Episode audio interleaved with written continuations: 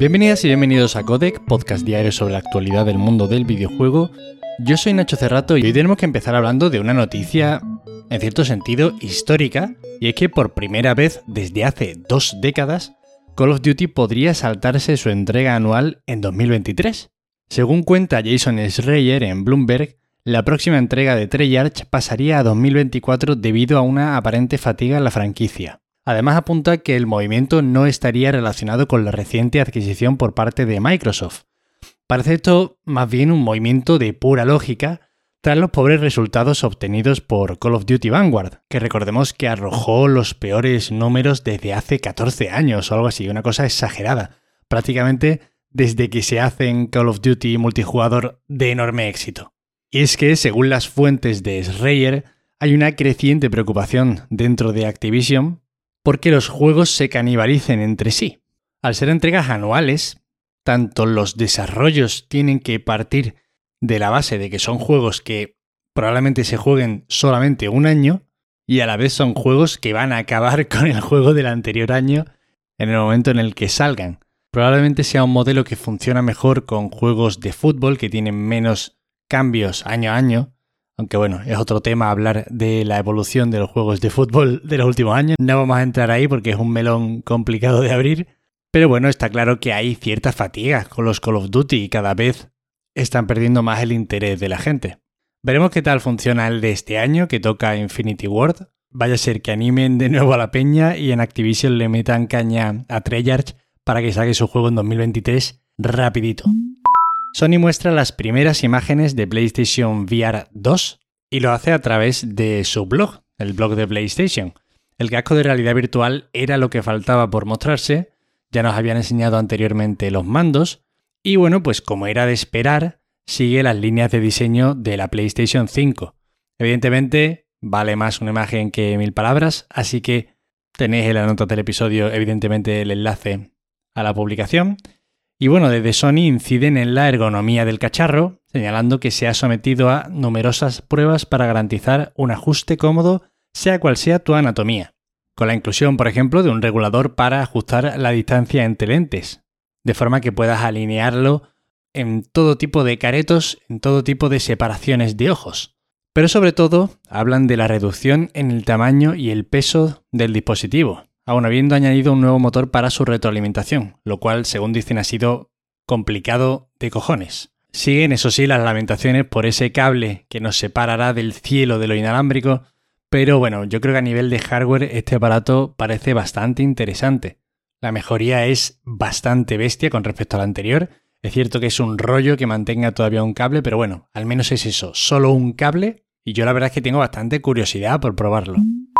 Total War Warhammer 3 logra convertirse en el segundo mejor estreno de un Total War en Steam. Bueno, esto parece que está bien, que es un éxito de alguna forma, pero es que lo importante aquí es que lo hace en un contexto radicalmente diferente al de sus competidores, los anteriores Total War con los que compite. Y es que los 167.000 jugadores que ha congregado en su lanzamiento en Steam podrían haber jugado al título en la Epic Games Store y sobre todo en el sagrado Game Pass, que lo ha sacado de lanzamiento, que lo puedes jugar si tienes el Game Pass directamente ahí.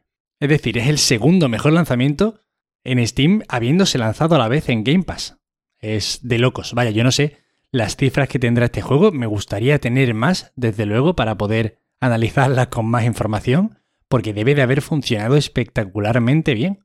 Y la verdad es que yo me alegro genuinamente por Creative Assembly. Está claro que disfrutan lo que hacen, que les gustan los juegos que hacen.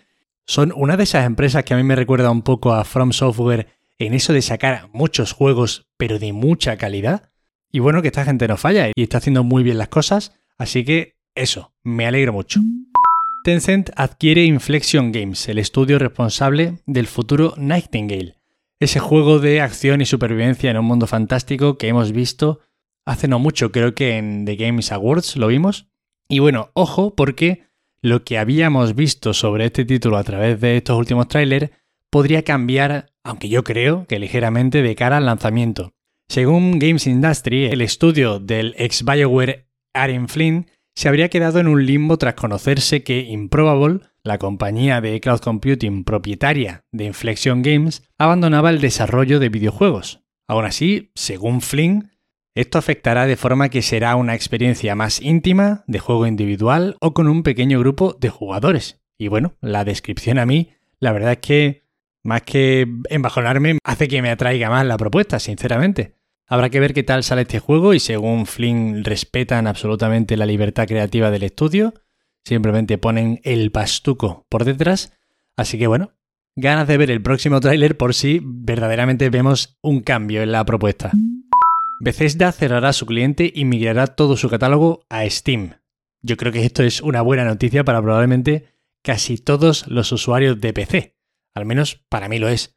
Hay demasiados launchers, eso es un hecho indudable, estamos hartos de esa cantidad de plataformas que nos obligan a jugar a sus juegos en vez de tenerlos todos en nuestra linda biblioteca de Steam, por ejemplo, otra, vaya, simplemente, pero que son muchas.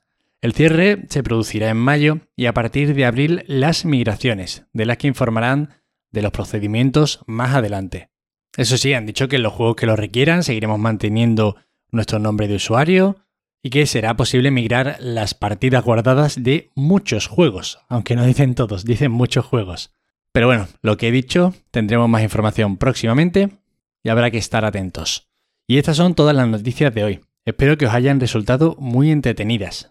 Ya sabéis que me tenéis en arroba Nacho Cerrato en Twitter para cualquier queja, sugerencia o comentario.